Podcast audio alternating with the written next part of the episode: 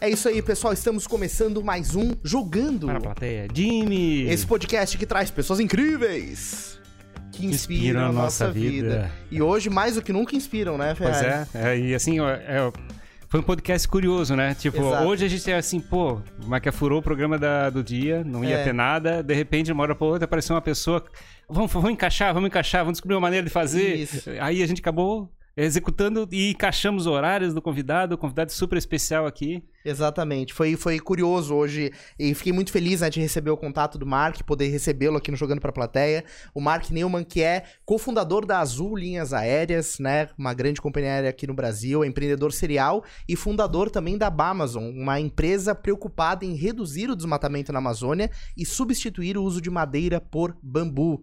É adepto da- do bambudismo, é isso, Mark? Isso, exatamente. Eu brinco que é uma religião, basicamente. Porque o momento que você descobre o poder do bambu, você vira meio maluco, sabe? É parecido àquela febre de ouro que fala, dos anos do, do ouro em, em Califórnia e tal, sabe? E, e vira uma pessoa meio louca porque você percebe que não é só uma substituto para madeira, mas é uma é um aditivo de solo em termos de carvão ativado para precisar de menos agrotóxicos, para você passar tempos de secas sem problemas, porque o carvão vai absorver. É que é uma coisa de se eu continuasse a falar de seus usos, eu ficaria aqui por uma semana, sabe? Então eu tento focar no que eu vou fazer Claro. e já estou fazendo, que são esses produtos madeireiros, que são sim substituto para madeira, mas direto como se fosse um lugar da, isso, da madeira, né? Isso, mas nesse caso, por exemplo, esse aqui poderia ser um substituto para granita, Sim. porque você vai usar como tampa de mesa ou tampa de, Entendi. de, de área de cozinha, que ainda serve como uma tábua de corte, porque é o bambu, que é basicamente isso. E também é uma excelente porta blindado, que esse aqui já foi provado de bala de tipo 45. prova de bala? Sim, a prova de bala. Porque tem tantas fibras por centímetro e elas estão cruzadas aqui, então literalmente é uma coisa É surreal. um É, uma Kevlar. aço, em Kevlar ou um aço verde, sabe? Vamos comprar coletes de bambu, então. Sim, sim, sim. Então, todos esses aqui são feitos hoje em Colômbia, mas vamos dizer, a espécie que faz esse esses produtos em Colômbia tem saindo do, do, do rabo lá em Acre. Acre, onde que eu já fiz uma tentativa de lançar uma indústria aqui, mas eu percebi e tive problemas que o Brasil não estava pronto para essa indústria rolar, sabe? Então, eu fui lá para a Colômbia, achei o melhor fábrica lá da Colômbia para eu trabalhar em conjunto para desenvolver esse, esses produtos que eu pretendo fazer um dia no Acre e que pretendo fazer um dia em Paraguai e também centro-oeste do Brasil. Tudo feito de bambu, crescido aqui com uma, uma espécie específica que chama guadua. Guadua. Guadua. Isso é uma espécie que só tem nas Américas. Perfeito. que É a um- nativa das é Américas. nativa das Américas, isso. A maior biodiversidade de bambu de guadua fica na Mata Atlântica, região da Mata Atlântica. Vamos transformar então a América do Sul numa superpotência aqui. Superpotência, superpotência. Mas o que eu explico é que o Brasil, especificamente, e outros países também da América Latina, as Américas, o nosso maior problema disso foi abundância. É, Pois é, né? Tantas florestas, e a gente podia desmatar, desmatar muito- sem é, aqui- fazer efeito. Aqui é muito fácil, vamos É dizer muito assim. fácil, exatamente. Devia ser mais difícil. Exatamente. E você lá em Colômbia, onde que está rolando isso, está nos Andes. Está Sim. nas alturas da Colômbia. E o povo não tem esses campos limpos para fazer plantio. Então o bambu está plantado em todas as ladeiras. E café está interagindo lá. E eh, o bambu já estava lá. Eu tenho uma teoria que a cidade perdida de Eldorado Sim. foi feita de bambu. Bambu. Porque pensa que esse aqui é, é dourado. Sim. Não é? Sim. E ouro, sabe, seria esse del ouro, mas dourado, sabe? Por que não? Então, eu faço esse argumento que talvez lá e toda a área da, das Américas aqui, onde que tem abundância de guadua, que era estar lá porque os índios plantavam e usavam para todas as suas necessidades, construía com isso. Por isso, não teve talhares, não teve as remitentes de civilizações mais avançadas, porque eles não precisavam. Se decompuseram. Não, Se- não precisava do Sim, ferro. exatamente, não precisava do ferro. Eles faziam arco de flecha com isso, eles faziam Faz faca, sentido. espada e durão. Eu tenho uma espada de bambu lá nos Estados Unidos que eu mandei um moleque fazer para mim, que, Uhum. que mato fácil, sabe? Tá, mas vamos, antes de matar esse assunto, vamos tentar Desculpa, pegar. eu fico- Não, tranquilo. Não, eu eu, vou- sei, tá animado. Para, me para em qualquer momento, porque Mas eu a gente, vou numas a gente gosta bastante de entender como é, que, como é que a tua história de vida levou a esse, a esse destino. Então, é Mas uma- assim, deixa, eu- deixa eu só fazer aqui uma chamadinha. A A gente, gente- vai fazer uma, uma vinhetinha, uma vai entrar na vinhetinha nossa só vinheta. para o pessoal saber o que. Que tá rolando Que tá papo. rolando Beleza? papo, é. Então joga aí, Dudu. Depois da vinheta a gente volta. Valeu.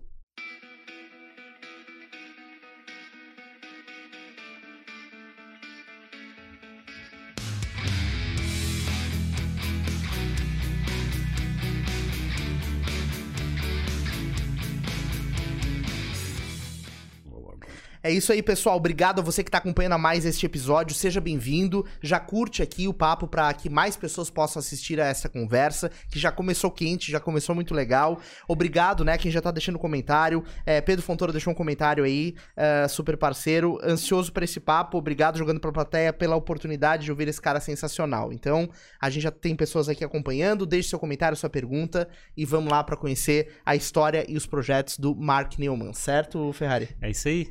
É, a gente queria entender como é que você chegou. Você não veio do Brasil, né? Você não é do Brasil. Não você sou do Brasil, não. é Mas, americano. isso, mas não tem como achar-me americano mais brasileiro do que eu. É, isso é garantido. Mas o sotaque entrega ainda. É, mas eu falo isso, tipo, na verdade, quando pessoas tiram sarro de mim, tipo, amigos de anos, ficam, oh, Marco, oh, oh", ainda tira sarro de sotaque. Eu falo, vamos falar inglês, motherfucker.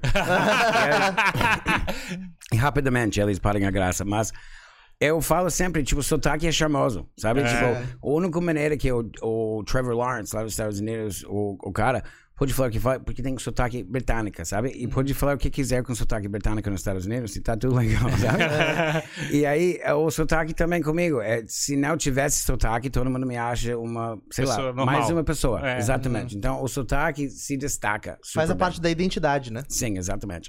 Mas o que eu ia falar é que a primeira vez que eu vim aqui foi com o meu pai. Ele. Tô botando um live aqui no meu Sim. Insta, se eu estava aprontando isso. Perfeito. Deixa eu ver, tá em você, vou botar aqui. e aí, o. Tava falando do. Ah, então, Como você vez, veio pro sim, sim, Brasil? sim. Então, nasci, e meu pai, na época, ele era. Meu pai, primeiramente, era jornalista no, no Brasil, depois de ser missionário aqui no Brasil. Então, ele era missionário no Brasil em, em ah, nove- 1954. Ele teve meu irmão David, que é o mandão, da, o presidente da Azul lá. Sim. E o um, teve meu irmão, por isso a gente podia lançar azul aqui. Na época tinha regras que não podia Uhum. abrir uma linha aérea.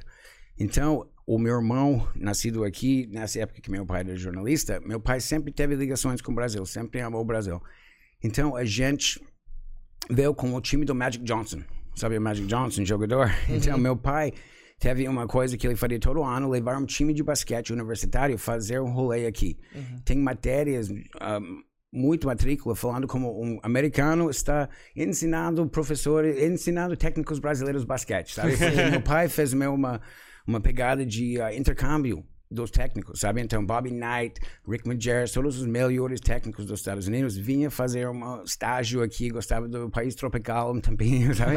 Curtir Rio de Janeiro, Sim. vai para Copacabana. e aí, meu pai, na verdade, foi culpado pela Associação de Basquete dos Estados Unidos por ter o, pelaquela vitória do Pan-Americana em 79, sabe? Porque No Brasil? Brasil, exatamente. Porque o Brasil finalmente aprendeu a jogar basquete por causa do meu pai. Meu pai ficou, tipo, numa lista negra de algumas pessoas lá, cada vez ficou na alfândega. Não era de- entregar, não era Exatamente, entregar é. o jogo.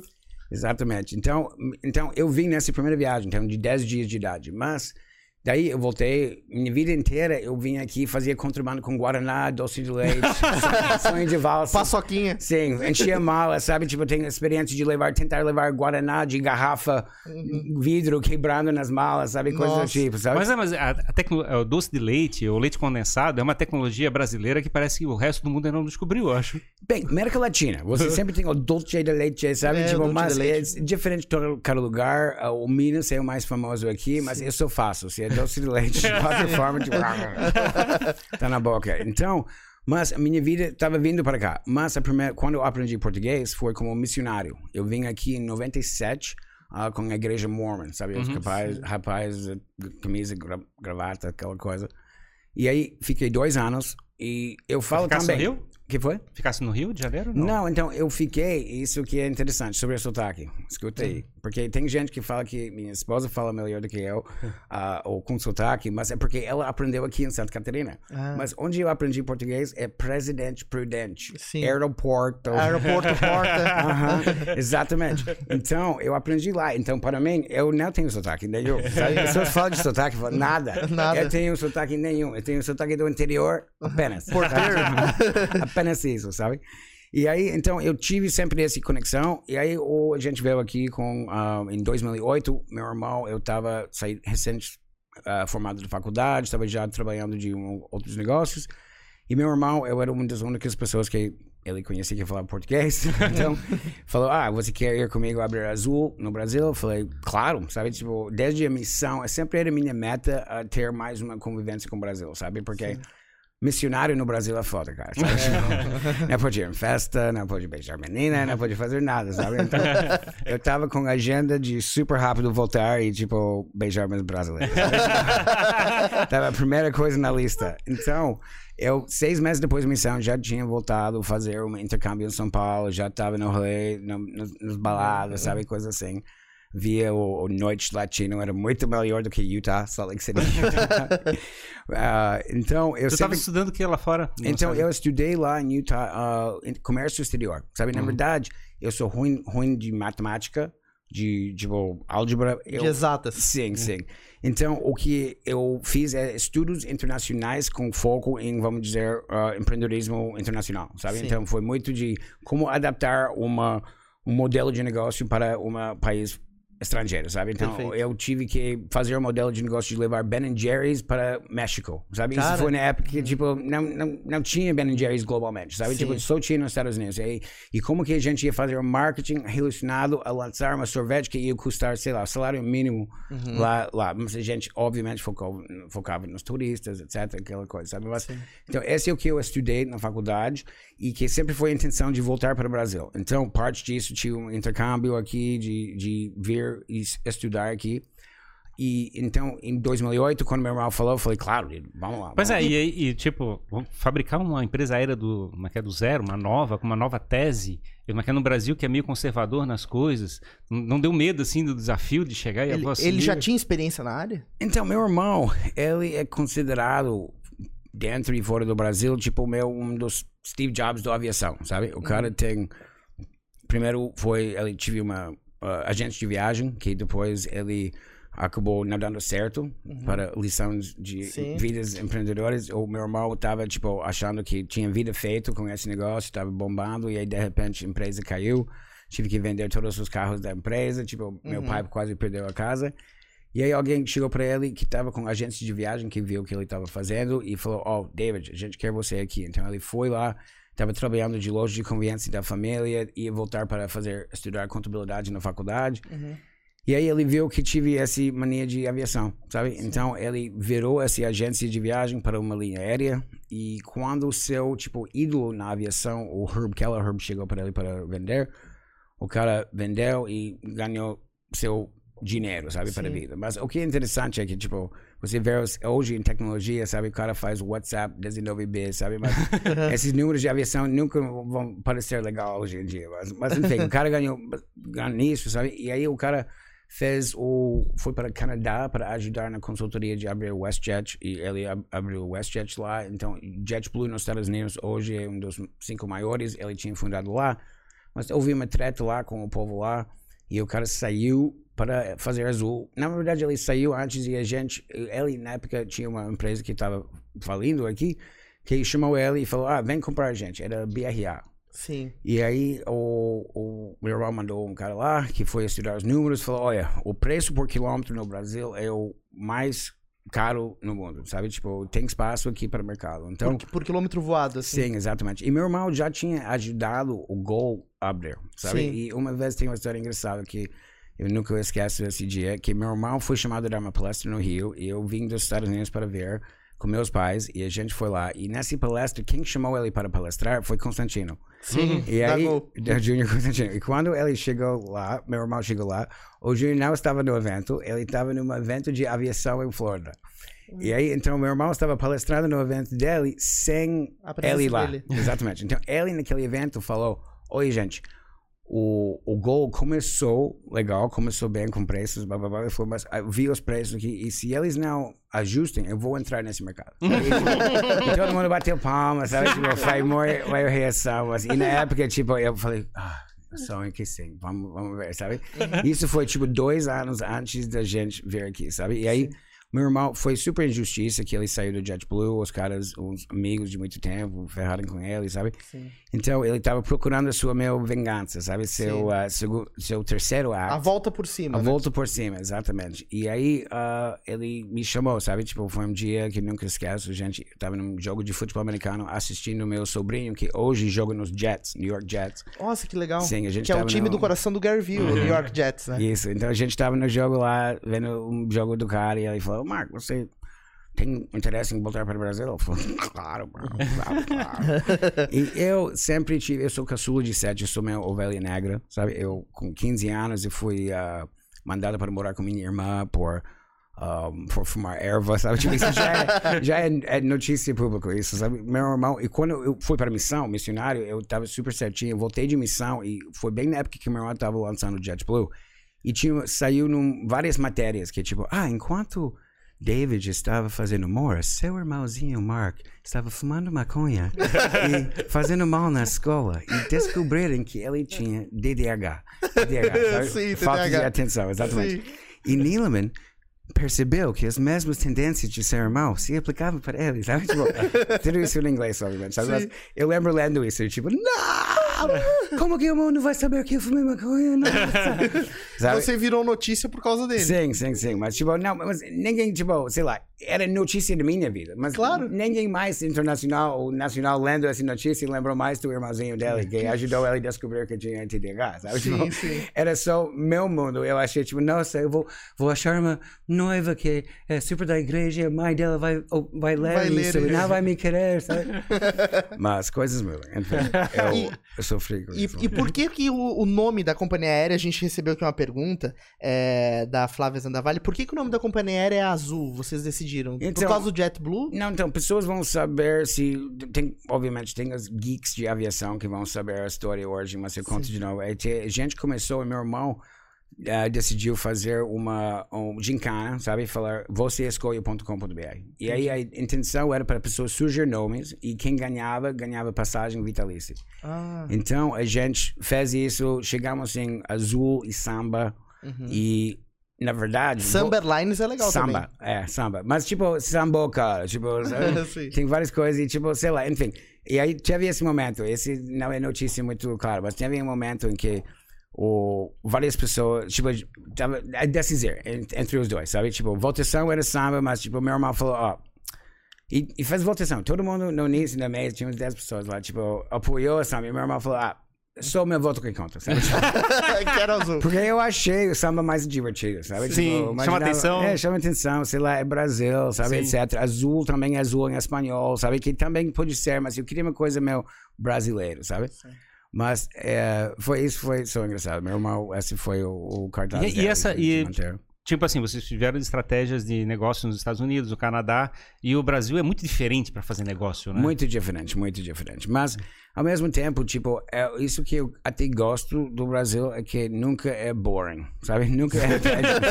O Ted não morre. Ted não morre, sabe? Tipo, sempre tem aventura, sempre tem novo desafio, novo, novo coisa. que chega um novo fazer. imposto, uma nova novo taxa. imposto, nova pessoa querendo te processar por pagar eles o melhor salário que já recebeu na vida deles, dando o melhor emprego que deu para eles na vida e, e, por, e tão puto que não existe mais essa oportunidade. Tipo, Enfim, né? é, é muito difícil, mas ao mesmo tempo, sei lá, eu, eu tenho um enorme prazer em dar oportunidade, ajudar pessoas a fazer grow up, sabe? Tipo, gain, grow up, sabe?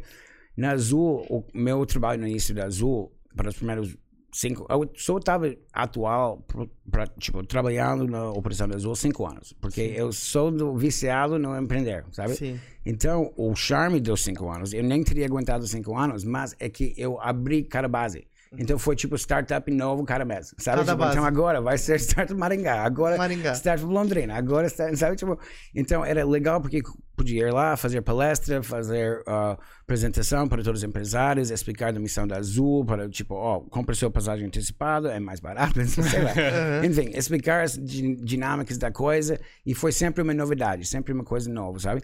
Mas é assim que eu comecei, tipo, com essa coisa do bambu, sabe? Porque desde moleque eu era, tipo, louco para bambu, porque gostava dos filmes ninja, sabe? E Ah, os sim. caras brigavam com Bambu. bambu, sabe? E Tinha- o Chaco, o Chaco de. isso, e tem aquele filme Crouching Tiger, Hidden Dragon, que os bichos ficam voando usando varas de bambu e coisas assim, sabe? Ah. Então, como criança, eu gostava de, disso. Então, mandava. E também, em Utah não tem bambu. Entendeu? Então, é uma. Onde não tem? Não tem. E, Tipo, o o- Utah. é, os Estados Unidos inteiro não tem, Então, tem nos Estados Unidos, nas áreas mais tropicais, Ah, entendeu? Mas nunca é em grande volume, nunca. Mas o motivo que tem em grande volume é que- porque é muito agressivo. Então, se o... E também no Brasil, muito ah, em volume, é porque os portugueses marcavam terreno com ela. Sim. E usava várias, uma espécie diferente, porque dava para identificar, tipo, áreas de longe e coisas assim, É sabe? uma espécie invasova, invasora na flora, né? De... Então depende, tem os, os invas- invasivos e também tem os que são grupo, sabe? Sim. Torceira, que só fica aqui e não vai espalhar mais disso. Esse aqui é o predominatório em áreas tropicais. Quando você chega em um lugar mais tempero, que tem esses, esses corridos, que são invasivos, que tipo, eu tenho as Google Alerts para bambu.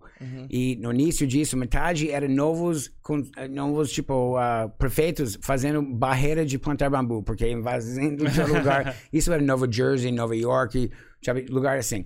Mas eu ainda acho que, tipo, deixa o bicho invasar, sabe? Tipo, o bicho só faz bem, só vai crescer. É extremamente útil, sabe? Tipo, para criar, fazer energia, você pode até virar, tipo, água salgada para água portátil. Cortar Sim. uma vara de, varas de bambu, botar numa balde e ela enxuga o sal, sabe? Sim. Então tem tantas coisas para fazer. Tipo, não tem motivo para você nunca matar um bambu, sabe? Sim. Pois é, aí, é que é, tiver essa experiência de, como é que é, pô, achei um negócio diferente, bambu é uma, uma é um- praticamente uma ferramenta de tecnológica que o pessoal não está usando.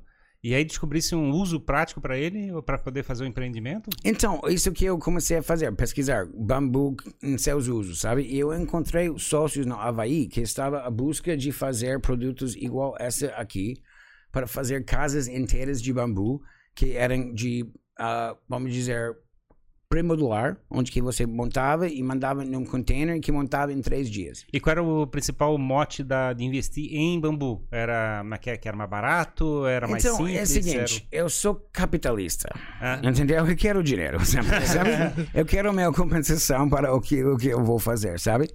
E eu tenho enormes irmãos, vamos dizer. Eu tenho, fora do David, que todo mundo conhece, tenho outro irmão que é Steven, que é, eu falo que é o Nielman mais inteligente, mais impressionante ainda. Que o cara é médico, estava praticando, ele virou um empreendedor, ele tem vários negócios de empreendedorismo. Ele abriu uma. ah, já fez um IPO lá também.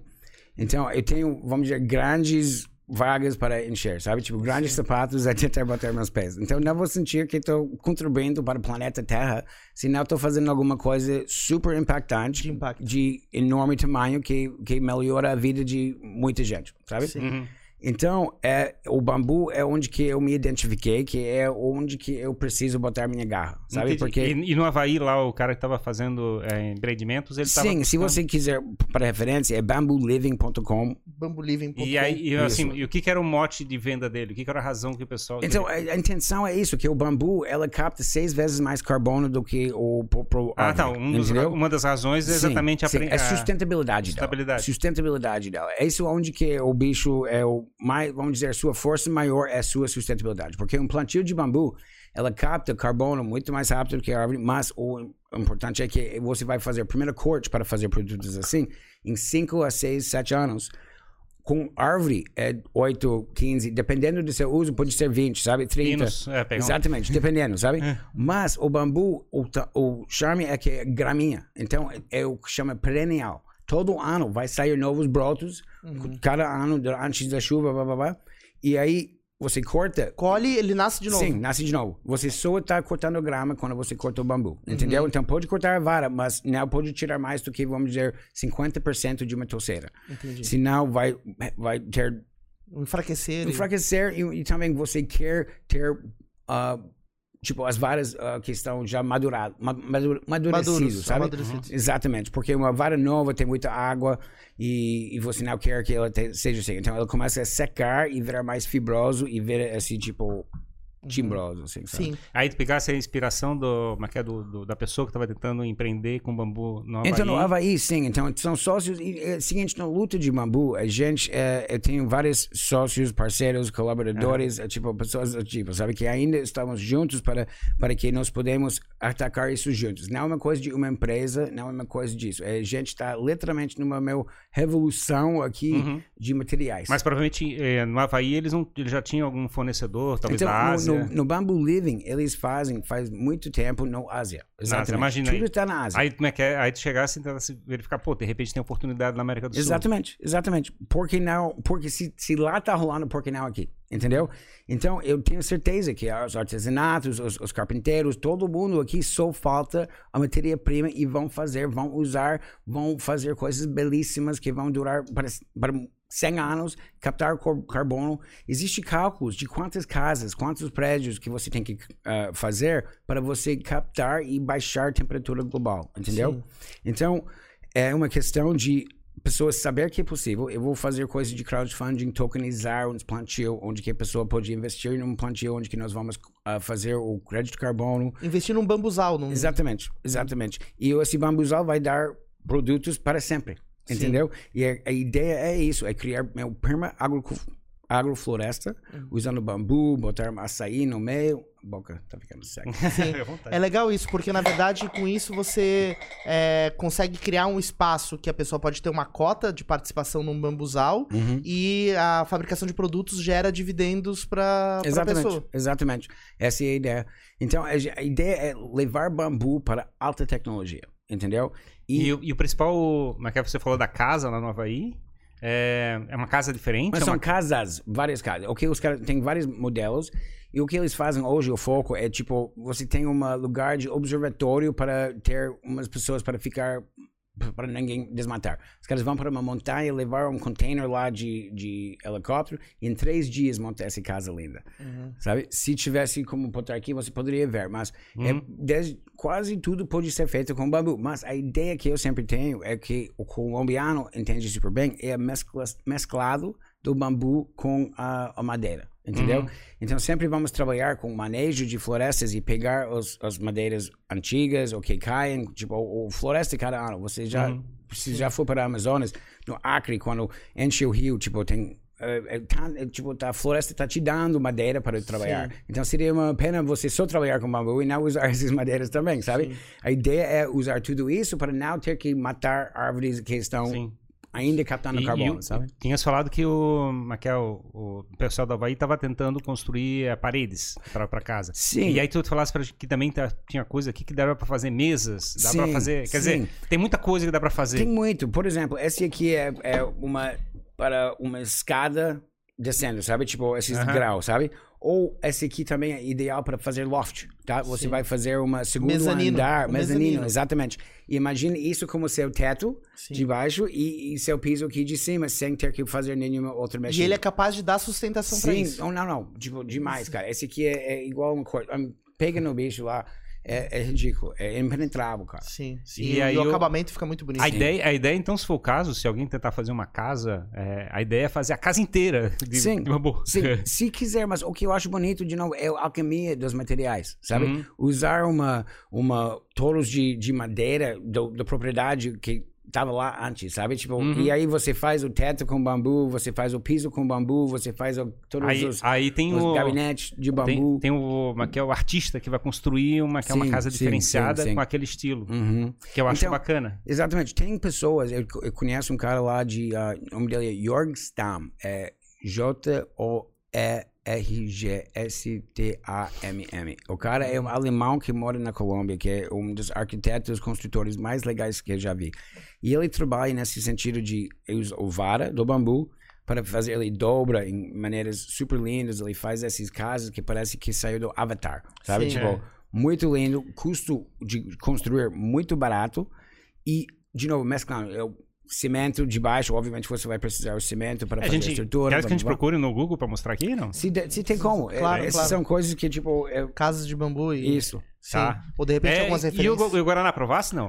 Eu gostei. Gostou? Mar- é, um, Mar- é um pouquinho mais doce que o do da Antártica, né? Ó, pessoal, o Marco tá tomando pureza aqui, a nossa Pureza, pureza. a gente não deixou ele tomar. Pureza, É. tá pureza, velho. É bom, é bom. Guaranazinho é bom. É, a gente recebeu uma pergunta aqui da Kelly Góes, né? Ela faz um comentário assim, visionário em temas de sustentabilidade, né? Dizendo que você é visionário nesse sentido. E perguntou é, qual que é a sua visão de negócios no Ceará. Você tem alguma atuação no Ceará? Ceará, eu amo Ceará. Sabe, tipo, o cara que me botou aqui, o Anderson, tá lá no Ceará. Eu chamo ele meu shake do Ceará, sabe? e eu amo Ceará e eu é só, é tipo, o problema do bambu é onde que você vai começar, sabe? Mas vamos dizer, se tiver um construtor em, ah, em Fortaleza que quer comprar meus produtos, já vou lá para vender os produtos, sabe? Quando, quando você fala em vender os produtos, você tá falando as chapas de, de Isso, bambu? exatamente. Então, esses vêm tipo lâminas de um Uhum. metro e vinte por dois metros. sabe? Teoricamente, Tipo, o, a forma e o uso vai ser determinado para Determinado pelo arquiteto ou pelo construtor, entendeu? É, a gente só vai te dar o frango e você vai fazer a refeição que você Eu achei, achei engraçado a referência do frango, porque teoricamente a vantagem do frango é dizer assim, pode usar para qualquer coisa. Mas qualquer também, tipo- outra maneira um pouco mais sofisticada, melhor falar, é isso aqui é blockchain, entendeu? é um blockchain. É uma maneira de você, nova maneira de você fazer ó, um, várias coisas que já estamos fazendo de uma maneira mais eficiente, mais sustentável e com um impacto humano melhor. Como é que ele é processo? Como é que é o, pro- o processo de, de fazer essa, essa esse compensa, é um compensado? É? É- é- então, o que eles fazem, eles pegam o bambu numa touro assim e eles passam por uma máquina que, tipo, e faz assim e ela só vai ela, é pre- ela é pressionada? Não, não, não. Ela é pressionado sim para colar. Sim, sim. Uhum. E eventualmente a gente vai. Os chinos estão fazendo muita coisa, tipo, outro nível em termos de compensado muito forte. Eles vão pegar esse bicho aqui, botar mais uns 10 mil metros de, e fazer o compensado e vira uma taco, sabe? Mas Sim. é mais difícil trabalhar com parafuso, Claro. mais difícil com isso, sabe? Então sempre tem aquela troca. Então, esse aqui, esse jeito de fazer, a gente acha o melhor para carpinteiro, para arquiteto, para piso. Ah, o outro que é abrindo. mais compacto é um pouco melhor. Então, pro- faz, eh, J, deixa eu ver, Jogstam. Jogos. J-E, JE. deixa eu ver aqui. E, nossa, é muito bonito mesmo. Aqui, a vantagem do bambu é que ele é muito versátil, né? É flexível pra fazer jogos de arquitetura Uhum. e, e ao mesmo tempo é resistente, né? Ah, quem fornece esses blocos e materiais é a, a Amazon que que fornece. Então, J-O-E-R-G, espaço, S-T-A-M-M. Então, esses produtos são fabricados por nosso fábrica parceiro em Colômbia. Todos esses aqui. Então, esse aqui, olha nessa coisa aqui. Tudo isso aqui é feito por esse ah, amigo meu. Que coisa enorme. Não, ele está fazendo agora um templo de ayahuasca em Guarupaba. Em Garopaba. Que é o templo? Ao lado. Templo de ayahuasca. Pra Ayahuasca é aquele ayahuasca. do, do cogumelo? Chá do chá. Não é cogumelo, é nada a ver com cogumelo. mas mas é, é, é uma planta medicinal. Um, mas olha nesse peças aqui, cara. Esse aqui é, o, é um simples aqui, mas Onde- é é que é interessante esse? ver no caso de um caso popular, meu. assim, Mas então. eh, já tá instalado alguma coisa ou não? Então, Lá- isso aqui tá tudo instalado em Colômbia. Tudo Não, esse- mas tu fala assim, Ja- Jaraguá? Em- que em vai ser- Garopaba, Garopaba. Garopaba. Não, então vai rolar em março e abril. O Vai que o cara Vai ter faz? lá? Então vai montar esse templo lá. Vai ser, montar, já, tá, vai já ser- tá mandando material pra lá pra. já, pra- já, já, já. Já vai rolar. Sim, Então vai sim. ter lugar pra visitar lá, então. Legal. uhum. Pode ver. E tudo é esse jeito aqui, cara. Tudo Uhum. bonito. O cara, ele. É, esse aqui é interessante, que você tá clicando aqui. Vai aqui nesse aqui. Esse aqui já tem umas. Um, ah, tem um TED que é uma mulher que chama Lauren Hardy. Que ela que fez essas aqui. O pai dela tá em Bali fazendo essas casas, sabe? Como é, que, como, é que, como é que projeta um negócio desse? Ah, o cálculo estrutural desse Mas negócio. o interessante é que, tipo, os caras fazem um jeito para o vento e coisa assim. Então, não tem ar, não precisa de ar. O vento passa perfeitamente pela coisa. Não, sabe? É perfeito para o país É tropical. totalmente in- integrado com a natureza, né? Pois é, mas uma estrutura de três andares, eu fico pensando assim, como é, É, que esse negócio fica em pé? né? Mas fica, né? Não, mas em China fazem todo arame para construir um prédio inteiro, tudo de bambu. É? Os caras caras vão 100, me- 100 andares para cima e os caras vão subindo de bambu, bro. Nossa senhora. E a, a- quem fornece esse material é a Amazon. Então eu posso comprar blocos de bambu Sim. ou chapa ou só Nesse chapas. momento, então, eu estou fechando inve- investimento agora, fundos para trazer. Olha aqui, o cara faz plásticos aqui em Santa Catarina, aqui sempre. Olha só, aqui. Opa. Esquerda? Bambu Isso. on the beach. Vai no Bambu Bambu on the beach. Bambu on the Direita, beach. isso aí. É, eu quase fui nesse evento, mas vida está complicada nos Estados Unidos durante a Covid. e era para mim estar agora em Colômbia com ela. Estão Master fazendo Bambu. agora. Eles fazem o que o cara faz, ele monta um projeto, sabe? Vai num resort em México. Eu quase fui nessa dessa. E o cara chega lá com cinco colombianos que sabem fazer, sabem o que estão fazendo. Chama cinco caras locais, mexicanos lá, Pra aprender. para aprender com eles. E aí o cara faz palestra e chama a galera, fala, olha, se você quiser vir ajudar ver como fazer coisa, vem, só paga sua comida e dá mão de obra aqui. Ajuda a gente. E todo mundo quer fazer, porque é coisa divertida. Tipo, eu tô doido para ir nessas palestras e construir com eles, sabe?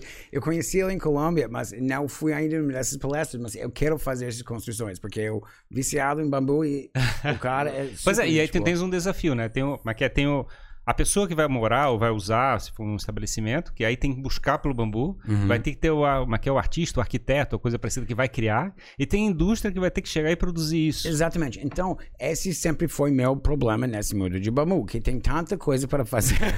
é, dificu- é difícil demais fazer tudo de vez. Então, eu tive que só ir fazendo mordidinhos, entendeu? Então, agora eu estou vendendo esses produtos que estão vindo da Colômbia. Eu tenho capacidade de até vender seis containers por mês. Eu estou procurando de mais esses obras mais boutique, sabe? Para destacar os produtos. Claro. Eu tô querendo fazer, tipo, Museu do Bambu, algum lugar em Camboriú, talvez, ou aqui em Floripa. Eu sou mais camburense do que Floripa. Não te quero te ofender aqui, mas é tipo, Floripa é grande demais para mim. É complicado demais para mim. Camboriú é perfeito tamanho para mim. Mas o Sim. é, Camboriú ele parece mais urbana que Florianópolis, não? Assim, É mais cosmopolita a cidade. Totalmente, mas eu não quero sair fora do... Queres andar a pé? Atlântica, Brasil, Terceira Avenida. tu, gosta andar, Tipo, tu gosta de andar a pé? A pé bike skate. Bike skate. A pé nem tanto, mas bike skate. Não gosta, adoro. nem Uber tu gosta, tu gosta de pegar no... Sim, bike e skate. Uber em Santa Catarina, todo mundo tipo fica negando corrida. É verdade, Sim, sabe? é verdade. São Uber tá Paulo, chato São pra caramba. Paulo, Uber tá ótimo, Nos sabe? Estados Unidos eles não negam corrida, não, perguntam nega, pra onde não. vai. Não, porque cobra um óleo, sabe? Tipo, então, tipo, não, não fazem isso. Nunca perguntam pra onde vai. pra onde vai? Eu quero estudar o dedo com muito bom, muito bom. E tu tens, tu, mas que tens é, residência lá na, em Camboriú ou não? Não, então, eu tive, minha filha nasceu lá, eu tenho dois filhos, minha filha mais velha nasceu lá, morei lá por seis anos. Ah, durante os últimos dois anos da Azul, eu tava morando em Camboriú, indo fazendo ponte aéreo lá. Navegantes e Navegantes São Paulo, normalmente. Aham, sim, sim, sim, sim. Aí. E aí, eu, em 2017, meu projeto no Acre, meu caiu de pedaços, eu tava tudo focado nisso, não tive outra renda, Azul ainda não tinha feito IPO, então eu tava, tipo, super ferrado, tive que correr para casa lá nos Estados Unidos. E aí, eu comprei uma casa lá, e eu lá criei novos negócios lá para eu não ser dependente do bambu, entendeu? Sim. Eu brinco sempre que o bambu é meu crack, sabe? Tipo, acabou com a minha vida esse bambu. sabe? Mas a coisa é que é uma aventura legal, ótima, que me diverto cada reunião que eu faço, sabe? Tipo, avisando as pessoas da coisa. Eu, como eu falei, eu era missionário da igreja mormon aqui, então eu sou sempre evangelista, sabe? Então, Agora tá missionário de bambu. missionário de bambu. Eu brinco sempre que, tipo, eu não sou muito ativo na igreja, mas não, minha filha, meus filhos vão, se eles querem que eu vou, eu vou na igreja com eles, mas eu falo que minha nova religião é bambu, man. Eu sou bambudista, eu levei o que foi bom dos mormons, eu botei no bambudismo, e agora a gente vai ganhar dinheiro com isso, mas todo mundo vai saber que é para ganhar dinheiro, sabe? Claro. Tipo, E, o- e o Acre? Acre, então, eu amo Acre, eu tenho... Eu nunca, eu não tenho a menor ideia como é que é o Acre. Eu, eu- Então, eu, eu eu acho que eu fui pra Amazônia Existe- uma vez você deve só. saber que aqui no, no. Brasil a gente brinca que o Acre Sei. não existe, né? Eu sei. eu- o motivo que eu sei disso é porque o sotaque, questão do sotaque, pessoas falam, ah, de onde vem esse sotaque? E eu gostava de falar, ó, é do Acre. Porque ninguém conhece alguém do Acre. Então eu falei, não, gente, o mais norte que você chega é o mais puxado para o inglês que é. Então é assim que é, mais chega para Acre. Então eu falava isso antes de eu ter ido para Acre, porque eu sabia essa lenda e tal. Então.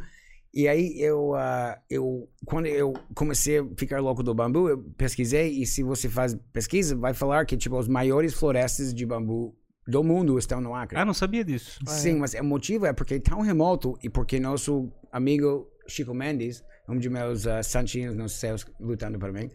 Uh, o Chico Mendes, é, nessa época dele, tinha tanto desmatamento que o bambu, sendo agressivo, o bicho vai lá e tá, encheu áreas que foram desmatadas décadas atrás. Ele ocupou essas áreas. Ocupou essas áreas. E tem definido uma praga, na verdade, que precisa ser eliminado para abrir espaço para coisas, sabe? Então, a gente vai botar um plantio lá, mas enquanto o plantio está se preparando, a gente vai nessas áreas públicas, áreas de outras pessoas, em que a gente vai pegar, ó, vamos tirar tudo do seu bambu. E não, vamos cobrar. Não vamos cobrar. Não, vamos cobrar. Vamos limpar tudo isso aqui. Aham.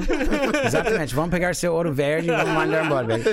Mas, é, Vamos vender bem caro. Vem, cara. mas o interessante disso é que dentro dessas eh, reservas, ou reserva Chico Mendes, reserva Antimari, tem comunidades eh, tipo eh, ribeirinhos, sabe? Que são as pessoas extravadíssimas que vão lá pegar castanha do Brasil, que vão lá pegar borracha, ainda fazem essas coisas. E eles precisam Acre? sempre novas coisas, sim. Uhum. Eu não sabia, tirou é, bo- é, borracha, tu falaste? Sim, sim, sim. Então, os seringueiros, sabe? É. Ainda rola isso, porque tem lá, por exemplo, tem umas empresas de. ahm, da, da França que fazem sapatos com o, o baixo disso, tudo do borracha sola, né? natural. Ah. Aham.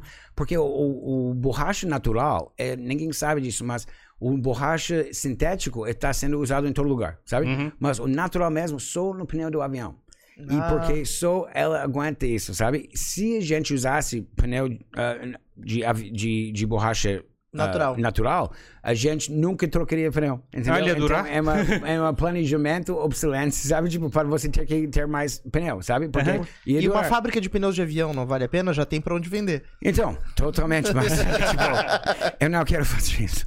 Mas o que eu acho onde que tem a pegada é pegar os fibras do bambu e começar a trabalhar com borracha, sabe? Sim. Eu, eu penso em fazer tipo aeronaves de fibra de bambu com o, o borracha que tipo quando bate faz isso, sabe? Sim. Não, não, não. Pousa quicando. Exatamente. É. Faz mesmo uma bola de borracha, sabe? Tipo, por que não? Sim. Eu acho Mas- que, se eu não me engano, os, como é que é, os aviões que eles fizeram lá no começo, é, como é que é pra fazer o teste de voar, eles faziam bambu com seda, não era? Aham, sim, sim, sim. Não, Santos Dumont, o primeiro avião foi feito de bambu. Sim, os caras fazem, tipo, o, o Thomas Edison, o fio que fez a primeira lâmpada, fio de bambu. Foi da fibra do bambu. Ah, foi da fibra do bambu. Pô, ia ser legal fazer uma, que é uma réplica do 14 bis lá, então se ele... Sim, eu quero fazer, quero fazer ontem. Então, Ontem. isso que eu quero fazer é fazer o, vamos dizer, o Museu do Bambu e ter todas essas coisas, sabe? Porque eu já pesquisei, outro- não tá vindo na mente agora, mas tudo, o prototipo perfeito é o bambu sempre, porque é um holder perfeito. Imagina você conseguir um tubo assim, dessa forma, no meio do mato sem... É, eu- A minha experiência de bambu é montar pipa, né? Eu fazia Sim. pipa quando eu era pequeno. A gente pegava, ia, ia caçar um bambu pra cortar aquele negócio, tirar uma zipinha pra montar a- aquela cru- cruzinha, né? Pra chegar e amarrar o papel e, a- e poder soltar pipa, né? Sim, Pô, exato. Ser Tem, legal. tem muita coisa. Hashi Eu- eu- é feito de bambu. Hashi de comida japonesa é feito de É bambu. verdade. né? É feito de bambu, né? O hashi. Eu já vi hashi também. O hashi do japonês, aquele do comida Ah, japonesa. sim, sim, É sim. Não, eu brinco que esse aqui, tipo, eu. Pessoas sempre falam, um, para mim, faz muito tempo que eu devo tomar cuidado no Brasil, que vou ser sequestrado, que o povo do, das outras famílias assim, sempre foi sequestrado. Eu falo, primeiramente, eu sou ovelha negra. Meu irmão vai achar que eu bolei a sequestro. Deixa ser assim, que não, que não, não me sequestra, porque Manda ninguém vai acreditar que eu não fiz parte da coisa, Tem a piada que diz assim, eu pago pra, não te, pra tu não devolver. Exatamente. Então, exatamente, vai me pagar para devolver. Ou, ou... Então, eu, mas o que eu sempre tenho a hashi às vezes, sabe? Porque um hashi você mata alguém. Fácil, fácil. Alguém É uma quer arma. meter com você, sim. Um hashi se salva, sabe? Então, eu sempre tenho um hashi no meu bolso, sabe? Tipo, você acha que é, é para Pra comer. brincadeira? Não, é para defesa ao Pessoal, pessoal, sabe? defesa pessoal. Isso, isso. E se estou falando com alguém que eu acho que talvez seja picareta, porque pode deixar, picareta cruza minha mesa todo dia, Uhum. tentando sujar meu nome fala, é, é a única coisa que eu tenho é meu nome, gente. Por Uhum. favor. tipo, pode me machucar, pode fazer o que quiser, mas não suja meu nome, sabe? Sim. Mas quando eu vejo que alguém é meu picareta, eu tento mostrar para eles que sou meu louco, assim, sabe? Tipo, nossa, cara, eu sonho no dia que alguém tenta me sequestrar, cara. Vou tirar dois, três olhos, comer a coisa. feita, Com hashi. Aham, com hashi, cara. o bambu vai salvar. Louco não se mete, sabe? É Tipo, isso aí. A gente tem uma outra, uma outra questão aqui, é uma pergunta interessante. Uhum. É do Antônio, que tá acompanhando. Obrigado, Antônio, por acompanhar o papo. Ele pergunta: o que seria um empreendedor serial? Então, eu, na verdade, nos Estados Unidos, esse termo a pessoal tira meu sarro, sabe? Que um empreendedor serial é um loser, sabe? é um cara que, que, nunca deu certo e você fica tentando serialmente até dar certo, sabe? Mas, mas o que eu acho que é um empreendedor serial é uma pessoa que, tipo, uh, vai ficar na sua luta de empreendedor independente do que vem, sabe? Tipo, você tem sucessos e se você nunca tiver nenhum sucesso, você teria parado muito tempo atrás, sabe? Mas o que você vê é que o, o tempo de um business é muito de timing, é muito de pessoas, peças, e às vezes você precisa procurar por anos para achar as peças certas para fazer um certo negócio rolar, sabe? Então, eu acho que um, um, empreendedor serial é um que entende que nenhum negócio, nenhuma pessoa vai estar sempre lá para eles, que eles podem confiar em nada, basicamente. Uhum. E que você sempre tem que ter novos negócios, sempre, se é startup grande ou pequena, sabe? Eu estou sempre montando coisas. Tipo, essa semana agora eu estou montando o, o praça de alimentação de meu. Uh, minha família tem um resort lá no Zion National Park, perto de Las Vegas. Se uhum. querem conhecer, é zionponderosa.com.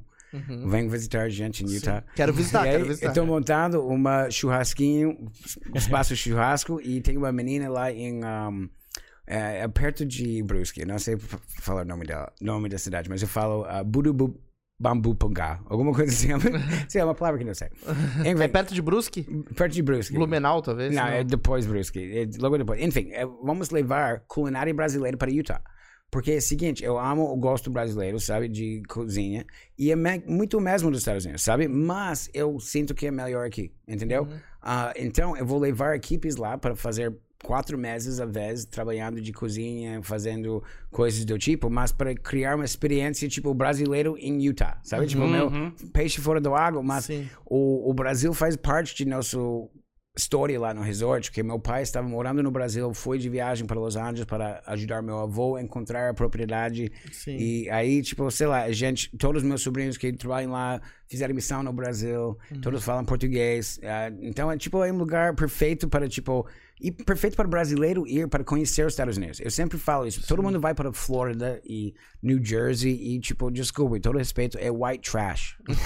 Não vai. Você tem que ir para Utah, tem que ir para lugar que é, tipo, diferente do que Brasil. Sabe? Sim. Tipo, aqui tem selva, tem a, a, praia, lá temos deserto e montanha, sabe? Tipo, uhum. então é, é, o, é os contrastes, sabe? Eu Sim. acho que é isso que, que é legal, sabe? Por isso eu sempre amei o Brasil tanto, porque de onde que eu venho é tão diferente, sabe? Uhum. Perfeito. Diferente, né? Verdade. É. Eu dirigi de, de da, da, da, Califórnia até Las Vegas lá pra, pra passear. Você fez? Fiz, eu fiz esse trajeto. Então, se você continuasse vindo de Las, Los Angeles para Las Vegas, continuar, você vai reto, vai continuar mais uns três horas só, você chega no resort. É três horas de Las Vegas, mas é para aventureiros total, sabe? Tipo, tem Como é que é o resort? Tiro... Como é que ele é? Então, tem tirolesa. Uhum. Se quiser no site é zionponderosa.com, mas é, tem tirolesa, tem trilhas. O parque tem várias dessas trilhas que são famosos, que cinco dos melhores trilhas do parque começam no nosso terreno, sabe? Porque a gente é fronteira com o parque, então tem que começar de nosso terreno para entrar lá. Uhum. E é tipo, você tocar em canyons assim ao lado e tipo, vai mil metros para cima, sabe? Nossa tipo, senhora. É... Eu queria ver os canyons lá, eu não fui, não ver os canyons. É, então, eu fiquei tão indignado. É tudo lá. Tem o pessoal vai de helicóptero ver assim. É, mas sim, não sim. deu, fiquei pouco tempo lá. Então, eu tava montando um negócio de fazer passeios turísticos de avião de Cessna. E meu sócio no projeto morreu em agosto. Foi super triste. A gente Nossa. começou, é um cara super empreendedor, tipo piloto, bababá. E a gente montou todo o business lá. A gente ia ter Apache Air, ia ter esse tipo uh, viagens radicais, sabe? Tipo, de você poder ir para o fim do mundo, ter o churrasco lá com a galera, sabe? Tipo, E a gente ia de balão ar quente, às vezes, às, às vezes de Cessninha, às vezes de helicóptero, sabe? E o bicho caiu de avião em agosto. Fiquei, Nossa tipo, senhora. apavorado. O cara era o meu, tipo, uh, não confiava muito na vacina, mas tirou vacina para poder vir para, comigo para o Brasil, sabe? Sim. Tipo, a gente estava vindo aqui para. Uhum.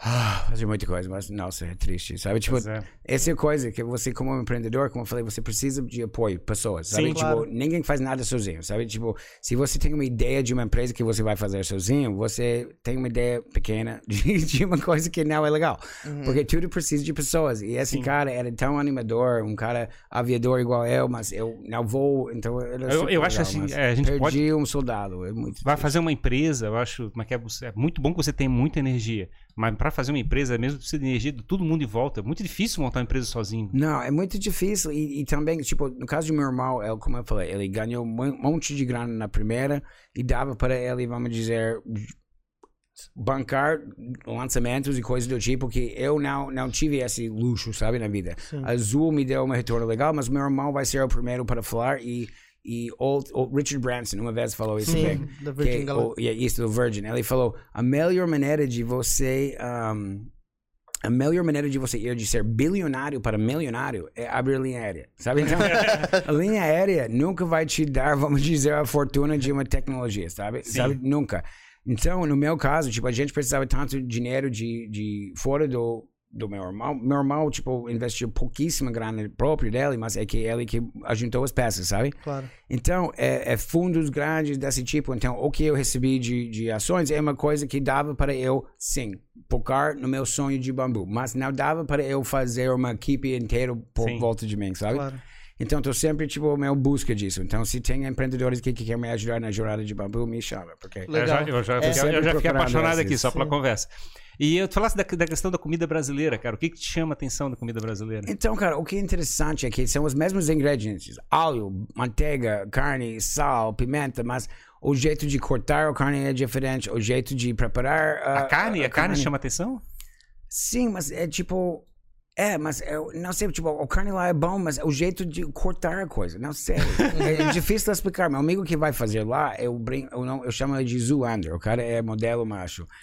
e aí eu sempre chamo de Zoolander, fica puto comigo. Mas, mas quando ele faz o, churrasco, é o melhor churrasco que já comi na vida e tipo, ah, uhum. sabe, abre na boca. Mas e a gente tá em qualquer lugar, o cara chega no sol e consegue escolher qual carne é certa. Sei lá, o cara tem óleo da coisa, mas o cara é não, não come açúcar, não come uh, pão, não faz nada fora de comer carne churrasco no sábado, sabe? Tipo, então, eu acho que é uma questão de costume e o fato de brasileiro ter fazendo sempre esses churrascos de encontrar, sabe? Ninguém faz esse tanto de, igual você, sabe? Tipo, um dia de churrasco assim. O churrasco americano é mais hambúrguer, pelo menos o que a gente vê da cultura. Então, e... Isso que todo mundo fala, não, mas faz tudo lá. Isso que é o, vamos dizer, o, o que vejo nos filmes. Que eles sabe? ficam grelhando, né? Mas o que é o que para entender lá é que não fazem, tipo, um evento que dura o Entendi. dia todo, sabe? Sim. É uma coisa que você vai, tá bom, temos 10 pessoas, vamos fazer 10 hambúrgueres e 10 pessoas vão comer e fechar o grill, sabe? Sim. Mas essa coisa, a gente começou o churrasco no sábado agora, uh, meio-dia por aí e terminou só meia-noite.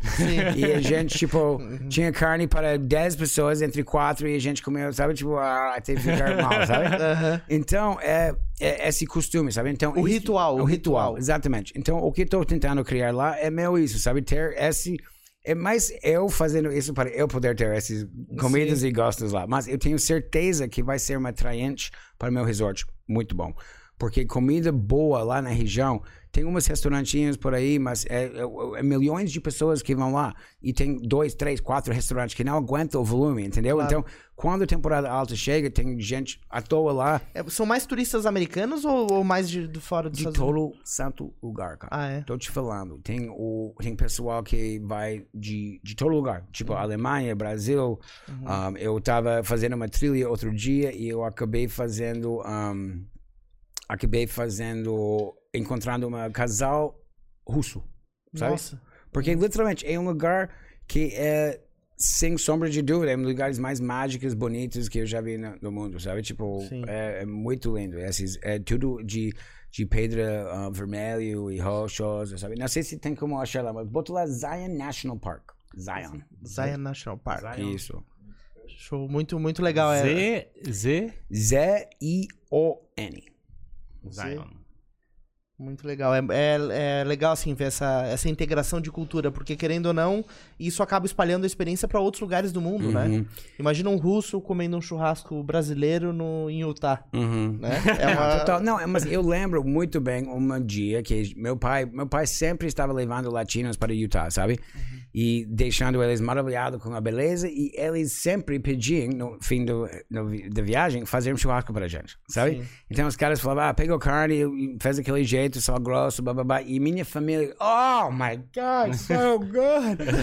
sabe, tipo, você percebe que, tipo, é, é, é diferente para eles, sabe? Tipo, Sim. eu, esse é o meu, sempre é meu problema, é que tudo do Brasil eu já conheço, já tá antigo para mim, sabe? Sim. Mas quando eu lembro que churrasco era meu foco aqui quando eu era missionário, eu tirava fo foto de toda churrasqueira que eu vi, porque eu queria fazer churrasqueria lá, sabe? Cheguei final de minha missão, meu pai me mandou uma uh, panfleto anunciando o lançamento de um novo churrasqueria lá em Utah. Fiquei puto que não ia ser o primeiro, falei, não, fuck off, não vou fazer mais. Mas agora lá em, em- onde que estou, em Zion, não tem mais, não Tem, tem. tem uma grande churrascaria brasileira que foi para os Estados Unidos muito forte, que é a Fogo de Chão, né? É uma... Sim, sim, é, sim. então tem faço- um em Salt Lake City, tem tipo alguns em Salt Lake City, mas isso é o que eu estou falando. Claro. Não tem nenhum em Zion. tá? Sim, sim. Zion, Zion. Exatamente. Então é, esse é o, o nosso resort fica ao lado. Uhum. O, o site é Zion Ponderosa, sabe? Bota Ponderosa.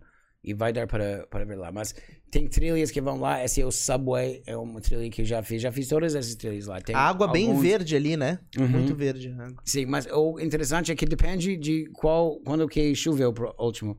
Porque às vezes é muito podre a água. Ah, é? É, aham, porque- mas não é podre de poluição, Sim. é podre de estagnático, sabe? Tipo, porque Ah. é deserto. Muito então, calcário, Às vezes muito- você passa semanas, meses sem chover. Ah, entendi. Entendeu? Então é o, aquela água parada que tipo meu cheiro de dengue, sabe? Cheiro de Aham. dengue. Mas você vê aqui, é o, o, o cara da coisa. Então, vai ter uma experiência, tipo, brasileiro lá em Utah. Esse é o que eu tô fazendo no churrasco. Ah, lá. legal. Mas sempre foi meu sonho, é levar o bom daqui para lá e de lá para cá, sabe? Sim. E o que eu sempre vi aqui que faltava era serviço e também, vamos dizer, o pensamento mais longo prazo no Brasil. Aqui, sabe? Eu sinto que ao- por causa da, da, da moeda, câmbio, coisas do tipo, o brasileiro sempre quer eh, tirar seu dinheiro rápido, sabe? É que a- É. a- o país não tem uma estabilidade, né, que deveria ter pra... Claro, com certeza, fica à vontade. É, o país não tem uma estabilidade econômica né, e política que permite, com segurança, olhar muito a longo prazo, né? Isso, Isso, acaba deixando os empreendedores receosos de fazer um investimento é, mais firme, pensando algo muito lá na frente, né?